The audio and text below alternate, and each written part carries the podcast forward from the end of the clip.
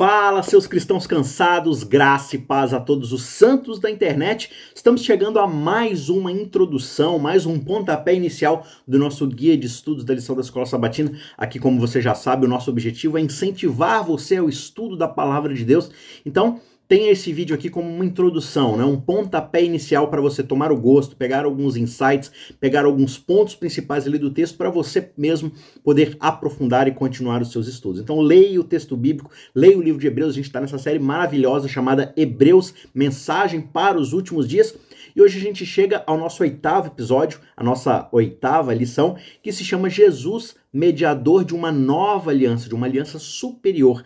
A gente está vendo como o livro de Hebreus capta todos esses símbolos, sombras, todos esses rituais, todo esse plano que havia lá no Antigo Testamento e aplica a Jesus como sendo algo superior a todas essas coisas, a todas essas promessas, aliança, a lei, ao descanso, tudo aquilo que existia no Antigo Testamento, Jesus apresenta-se como algo superior a tudo isso, ou seja, ele é o cumprimento, ele é a aplicação de todas essas coisas que o Antigo Testamento prometia dentro da ideia do plano da salvação, tá certo? Então, hoje a gente vai estudar um pouco mais sobre isso e como essa ideia da aliança antiga, da aliança lá do Sinai, ela é agora colocado em Jesus Cristo que apresenta uma nova aliança, uma aliança completamente superior, melhor. E para a gente dar de fato o pontapé inicial nesse estudo, nada melhor do que a gente ler o texto bíblico central aqui para o nosso estudo, que está aqui em Hebreus capítulo 8, e diz o seguinte: Mas agora Jesus obteve um ministério tanto mais excelente, quanto é também ele o mediador de uma superior aliança,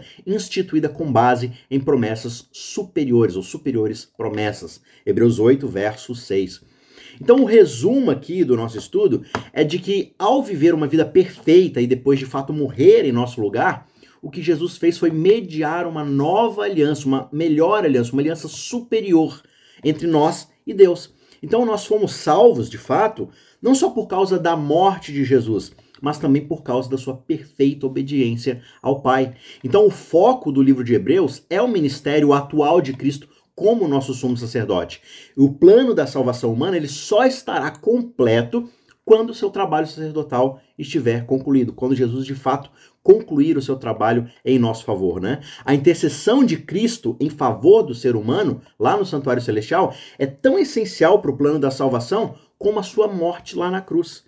Pela sua morte, de fato, Cristo começou a obra que depois, lá na sua ressurreição, ele ascenderia ao céu para poder completar. Então, a cruz ela é total e suficiente como sacrifício, aquele sacrifício que acontecia lá no pátio do templo. Mas agora esse processo de pegar o sangue do sacrifício e levar até o Santíssimo, até a presença de Deus, para interceder pelos pecados do povo, é isso que agora Jesus passa a fazer depois da sua ressurreição.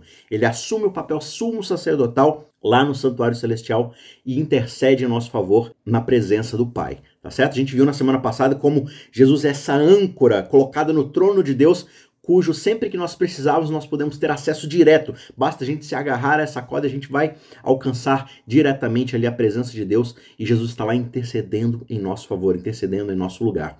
Então todos nós precisamos de um conhecimento pessoal acerca da posição e do trabalho do grande sumo sacerdote no nosso favor. Né? Caso contrário, se a gente não tiver essa noção do que, que Cristo está fazendo por nós, a gente não vai poder exercer a nossa fé de fato, quando for o momento essencial de ocupar essa posição que Deus designa a gente a cumprir. Ou seja, nos momentos de mais dificuldade, onde a gente estiver pensando, não, mas eu não, eu não tô conseguindo lutar aqui contra o meu pecado, eu tô fraquejando, eu não vou suportar, a gente vai perder a nossa fé achando que a gente está sozinho nessa luta.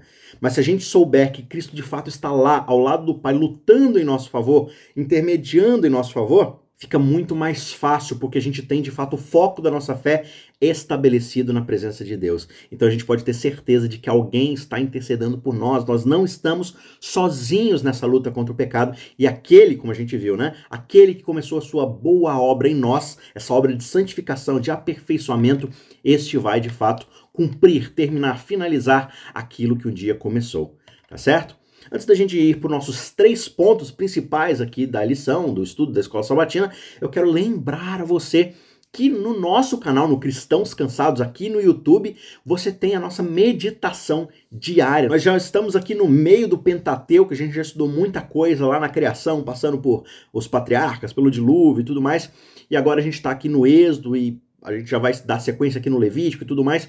Então tá muito legal esse estudo, a gente tá pegando vários versos essenciais, vários, várias expressões ali que a Bíblia coloca que fazem parte do conjunto das tipologias, das sombras, dos símbolos do plano da redenção. E a gente tá fazendo toda essa sequência histórica, dia a dia ali, pedacinho por pedacinho, vídeos de 3, 4 minutos, acompanhando o desenvolvimento, as promessas, né, que a gente tá estudando aqui na lição, as promessas do plano da salvação, a gente tá vendo como elas vão sendo desenvolvidas dentro da história, dentro da narrativa do texto bíblico. E eu quero, junto com você, fazer essa jornada de Gênesis Apocalipse, de capa a capa. Essa é a nossa meditação. Então você é nosso convidado. Se inscreva no nosso canal, assine as notificações para você não perder nenhum vídeo. Todos os dias, 5 e meia da manhã, você já tem disponível a meditação diária, tá certo? Assista, Compartilhe, mande para todo mundo, use para dar estudo bíblico, use para poder evangelizar, faça bom proveito desse material gratuito que está disponível para você aqui no canal Cristãos Cansados, feito com muito prazer para honra e glória do nosso Senhor Jesus Cristo. Tá certo? Vamos então para o nosso estudo dessa semana que a gente já introduziu. E o primeiro ponto que a gente deve ter em consideração dentro desse contexto da nova aliança é que quando a gente fala em aliança tem sempre essa briga da lei. A lei foi abolida, a lei não foi abolida, qual é o papel da lei de fato? Mas o que geralmente a gente não tem em mente, isso é muito importante frisar, é que o papel da lei, e esse é o primeiro ponto, não é de aperfeiçoar nada. A lei não tem o propósito de nos aperfeiçoar. A lei não muda nada em nós. A lei não transforma o nosso coração. A lei, ela por si mesma, é só um padrão. O grande problema recorrente com o sacerdócio levítico lá atrás é que ele, como um todo, todo aquele ministério, ele não podia aperfeiçoar os adoradores. Ele simplesmente tinha um processo pedagógico de manter ali os, os, os adoradores, os que confessavam os pecados, de olho em Cristo e no que ele faria. Então, assim, quando o Hebreus 7 diz pra gente que a lei foi fraca e inútil quanto a isso, a gente precisa entender qual de fato era o propósito da lei. Quando de fato a gente tenta pegar a lei e transformá-la em algo que ela não tem o propósito de fazer, ela se torna fraca e inútil. É exatamente isso que Hebreus 7, 18 e 19 diz pra gente, olha. Portanto, por um lado, se revoga a ordenança anterior, por causa da sua fraqueza e inutilidade. Aí você está falando assim, não, mas espera aí. Não, não, não, peraí, peraí, peraí. Você está falando que a lei é fraca e inútil? Não, não sou eu que estou falando. É o autor de Hebreus. Ele está dizendo que a ordenança, ou seja, os mandamentos, eles tinham fraqueza e inutilidade. Por quê? E aí, antes da gente querer já brigar, não, a lei de Deus é válida, a lei de Deus é santa, a lei de Deus é pura e boa. Sim, tudo isso é verdade. Mas a gente precisa entender qual que é o ponto aqui que o autor de Hebreus está colocando pra gente. Por que, que a ordenança anterior é fraca e inútil? E aí agora ele vai dizer, porque a lei nunca aperfeiçoou coisa alguma.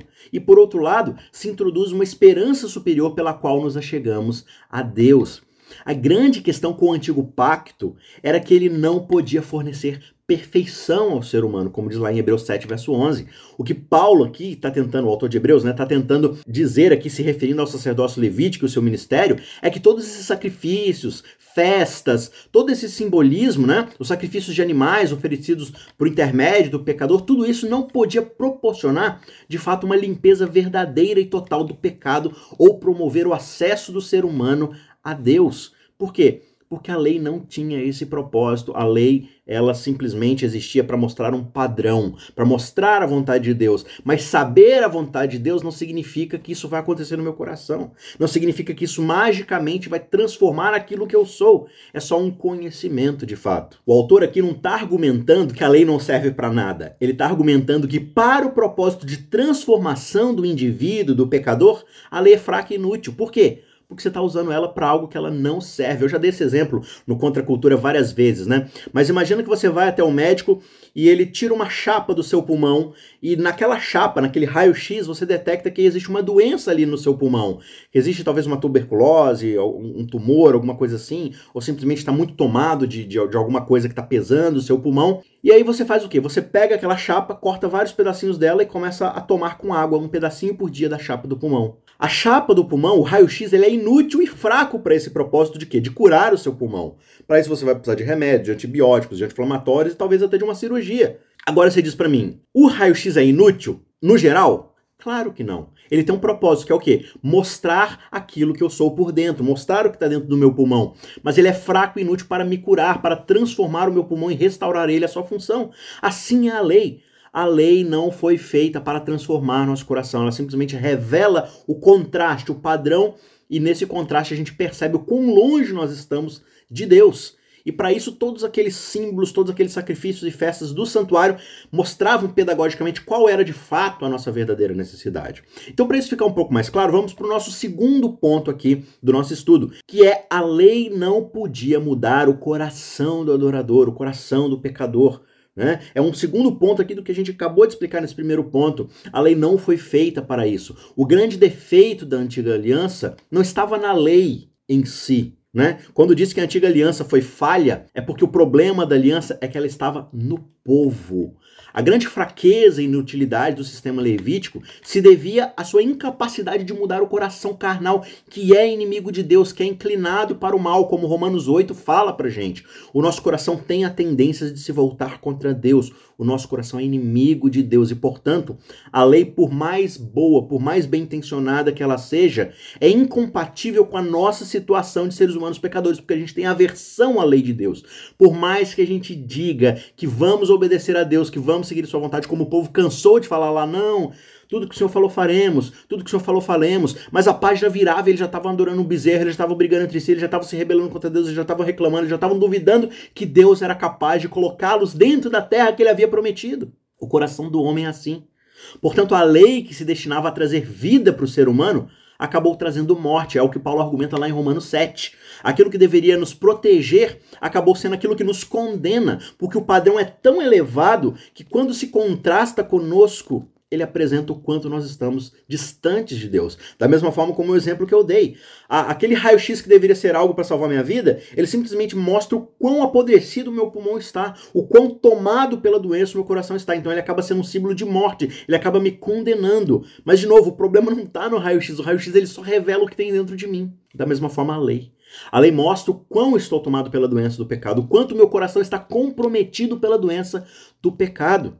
Então, por isso que Deus fala, né, lá em Hebreus 8, verso 8 e 9, ele os repreende porque eles não continuaram na aliança. O grande problema estava no povo e não na aliança. A aliança era boa, só que o povo não permaneceu na aliança. Por quê? Porque o povo não tinha condição de fazer isso. O povo repetia várias e várias vezes: tudo que o Senhor falou faremos, nós vamos obedecer, nós vamos obedecer. E ao escutar tudo isso, o que, é que Deus diz para Moisés lá em Deuteronômio 5? Ele diz: Quem dera eles tivessem tal coração para que me temessem, guardassem sempre todos os meus mandamentos para que tivessem vida. O que Deus está falando é: Olha, o que eles estão falando está certo. Eles têm mesmo que dizer que vão obedecer. O problema é que o que sai da boca não condiz com o que está no coração. A boca diz que vai obedecer, mas o coração está inclinado para a desobediência. O que a gente deve notar, o que a gente deve de fato perceber, é que nenhum sistema de lei, por melhor que ele seja, pode transmitir retidão. Por mais bem escrito que minha Constituição seja, ela só é tão boa quanto a inclinação de uma nação, de um povo, de um coletivo a obedecê-la. Ela pode ser a melhor coisa que for. Se o ser humano não quiser obedecê-la, ela não vai servir para nada. Então, em outras palavras, mesmo os dez mandamentos sendo bons, perfeitos, santos, como eles são, eles não podem proporcionar salvação para o ser humano, porque ele é incompatível com a condição que o ser humano tem de obedecer. Dentro de nós a inclinação é para a desobediência, é para o mal, é para o pecado. Se você estudar Romanos, capítulo 3, capítulo 7, você vai observar isso o tempo todo. Um homem que é inclinado para a morte, o um homem que é inclinado para a desobediência, né? Paulo fala do corpo dessa morte, que no coração ele quer, que no, né, no seu interior, no seu íntimo, ele quer obedecer a Deus, mas aquilo que tem dentro dele quer o oposto, quer desobedecer.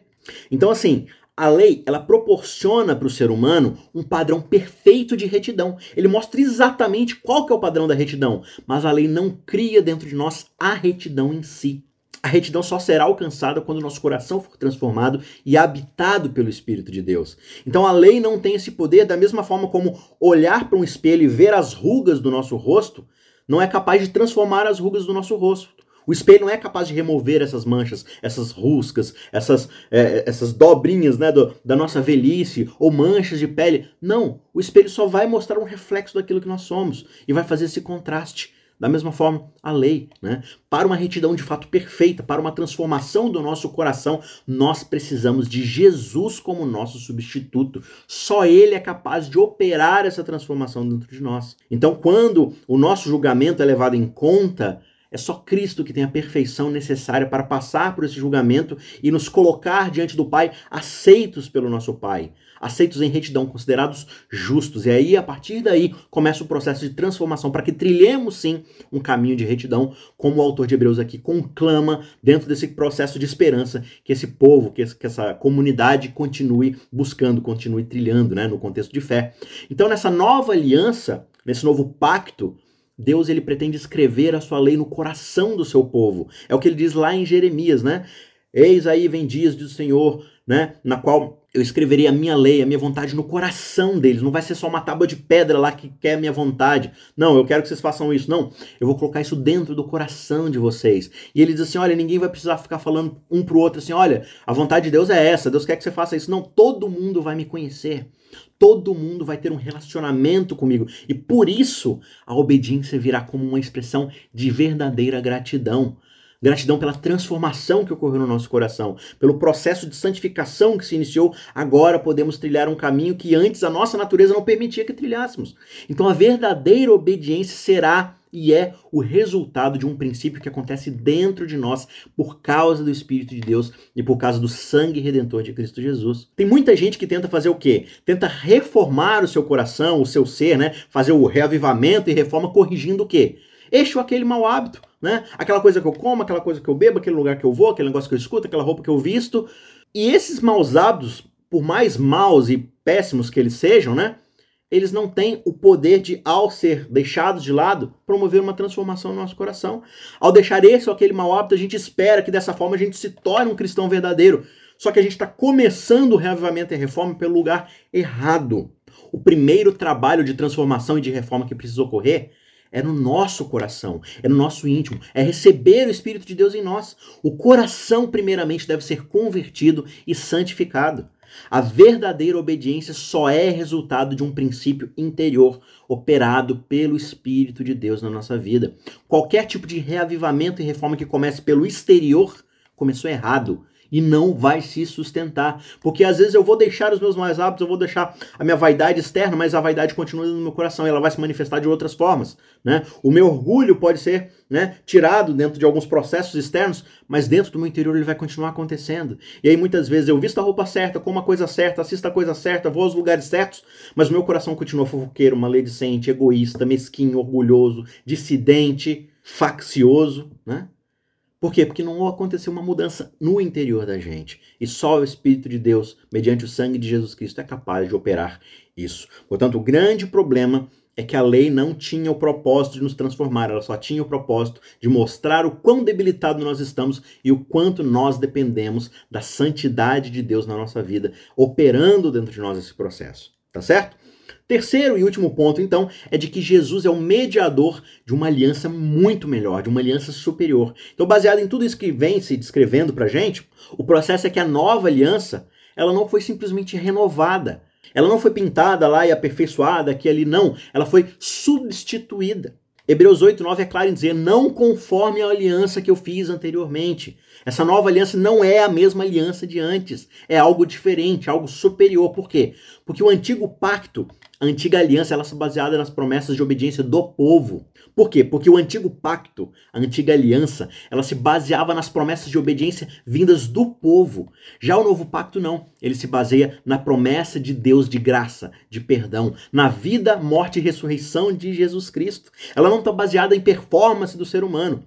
Agora, claro, quando a gente olha lá para o Antigo Testamento e a gente vê lá Deuteronômio, Êxodo e tudo mais, Dá para você perceber lá que aquela antiga aliança ela já não tinha de fato esse propósito de se basear no ser humano, mas ela era algo que demonstrava um caminho aberto de expectativa. Né, de expectativa de que o povo de fato dependesse. E lá atrás, aquela antiga aliança ela já prometia para nós que Deus aperfeiçoaria o nosso coração, que Deus circuncidaria o coração do ser humano e o transformaria em alguém apto a obedecer. O problema é que o ser humano trouxe isso apenas para si e tentou se independer de Deus na hora de obedecer a Deus. Né? Então, os termos da velha aliança eram obedeça e viva.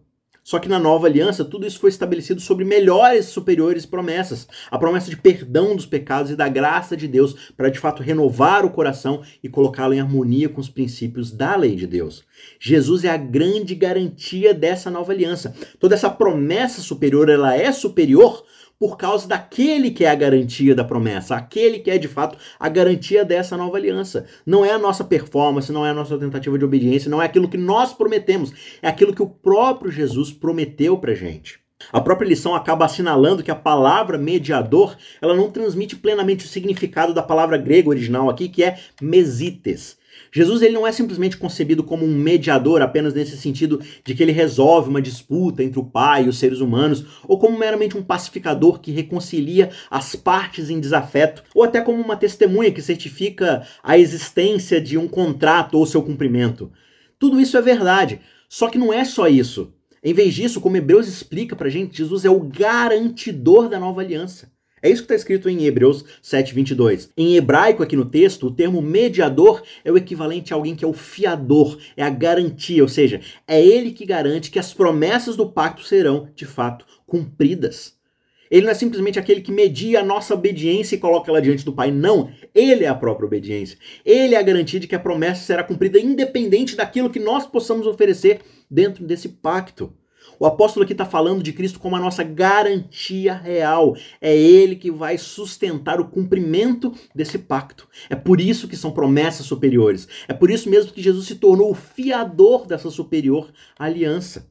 Ele é o fiador, ele é aquele que garante. Se alguém não cumprir a sua parte, ele vai cumprir. Em suas notas sobre Hebreus 7:22, Barnes diz o seguinte: a palavra garantia, que é a palavra enguos, ela não ocorre em mais nenhum outro lugar do Novo Testamento, nem é encontrada na Septuaginta. Significa propriamente um fiador, alguém que promete o seu nome, propriedade, sua influência para que uma determinada coisa seja feita. Então Jesus Cristo é aquele que empresta o seu nome, a sua vida, a sua obra, a sua majestade, tudo aquilo que ele é, ele entrega nas mãos do Pai e diz: Pai, se eles falharem, ainda assim eu vou garantir o cumprimento disso. E essa questão da nossa falha é uma promessa, é uma garantia que nós vamos falhar, porque nós somos seres humanos voltados para a desobediência, para a rebeldia. É por isso que ele é a superior promessa, é por isso que ele é a nossa verdadeira garantia. Então, se você está passando por um período onde você se vê o tempo todo tropeçando, você quer acertar, você quer obedecer a Deus, mas dentro do seu coração você percebe que o tempo todo o seu coração está inclinado para o mal. Ou talvez você erroneamente ache que você consegue perfeitamente obedecer a lei de Deus. Só que se você pegar a Bíblia e perceber a verdadeira, santa e profunda vontade de Deus e comparar isso com o seu coração, você vai perceber o quanto você ainda está distante disso. Nenhum desses dois cenários são cenários para você se desanimar, para você abandonar a Deus e falar assim: ah, não tem como mesmo. Ah, eu consigo sozinho. Não. Confie na verdadeira garantia da promessa que te foi feita. Jesus Cristo, de fato, é o cumprimento, é a garantia de que você pode se chegar a Deus, a âncora da nossa alma. Por quê? Porque ele é a garantia de uma promessa muito mais superior, uma promessa que não depende da minha performance, não depende do seu desempenho, depende única e exclusivamente daquele que se fez carne e habitou entre nós, viveu uma vida santa, justa, perfeita, morreu de forma completamente injusta e por causa disso ressuscitou e hoje está destra, está à direita do nosso Pai, como âncora da nossa alma, intercedendo por nós. Esse é o nosso sumo sacerdote, garantidor de uma promessa muito mais incrível do que simplesmente a minha promessa de tentar obedecê-lo, tá certo? Dependa dele. Para concluir, eu quero dizer que Cristo veio a essa terra e apresentou-se perante os filhos dos homens com o amor acumulado da eternidade. E este é o tesouro que, através da nossa ligação com ele, nós devemos receber, revelar e transmitir. O esforço humano será eficiente na obra de Deus apenas de acordo com a devoção consagrada do trabalhador, revelando o poder da graça de Cristo para transformar a vida. Nós devemos distinguir-nos do mundo porque Deus colocou o seu selo sobre nós, porque ele manifesta em nós o seu próprio caráter de amor. O nosso redentor nos cobre com a sua justiça. Isso está lá em Ciência do Bom Viver, página 32. Que Deus te abençoe permaneça nessa trilha de justiça e de esperança e de fé. Eu tenho certeza que Deus vai garantir a promessa que ele fez a você de salvação, de santificação, de justificação, porque ele é a promessa superior. Ele é aquilo que garante tudo aquilo da qual o Antigo Testamento já nos falava. Tá certo? A gente se encontra mais uma vez na semana que vem para prosseguirmos esse nosso estudo incrível do livro de Hebreus. Eu quero lembrar a você a nossa meditação está todos os dias disponíveis no canal Cristãos Cansados. Capa a capa, se inscreve lá, compartilhe nosso conteúdo, curta, enfim. Tenho certeza que vai ser uma benção na sua vida, como tem sido na minha. A gente se vê na semana que vem. Um abraço e até lá. Tchau, tchau. Ajude o Cristãos Cansados a continuar produzindo conteúdo de qualidade. Você pode nos ajudar fazendo um pix de qualquer valor para o e-mail isaacrf.gmail.com. I-S-A-Q-U-E rf@gmail.com. O link também está na descrição. Muito obrigado e que Deus te abençoe.